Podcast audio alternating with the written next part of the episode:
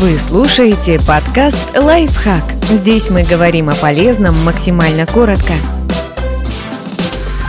Пять ленивых привычек, которые помогут добиться впечатляющих результатов. Часто у нас не получается добиться успеха, потому что мы направляем все силы только на видимую продуктивность.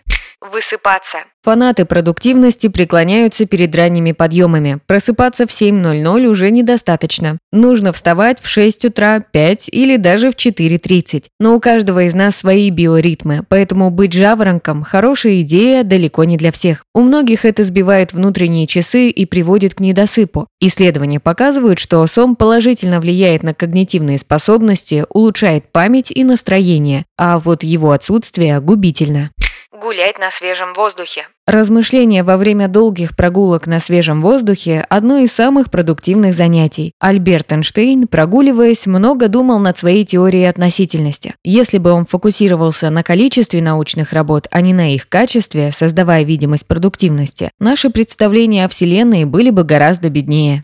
Общаться с коллегами о работе. Болтовня возле кулера с водой – явный признак лени, кроме случаев, когда это не так. Когда мы размышляем над проблемами самостоятельно, нам гораздо сложнее найти правильные решения. Многие идеи, которые в одиночестве кажутся недостижимыми, обретают потенциал при обсуждении, поэтому разговоры с коллегами о рабочих проблемах редко бывают пустой тратой времени.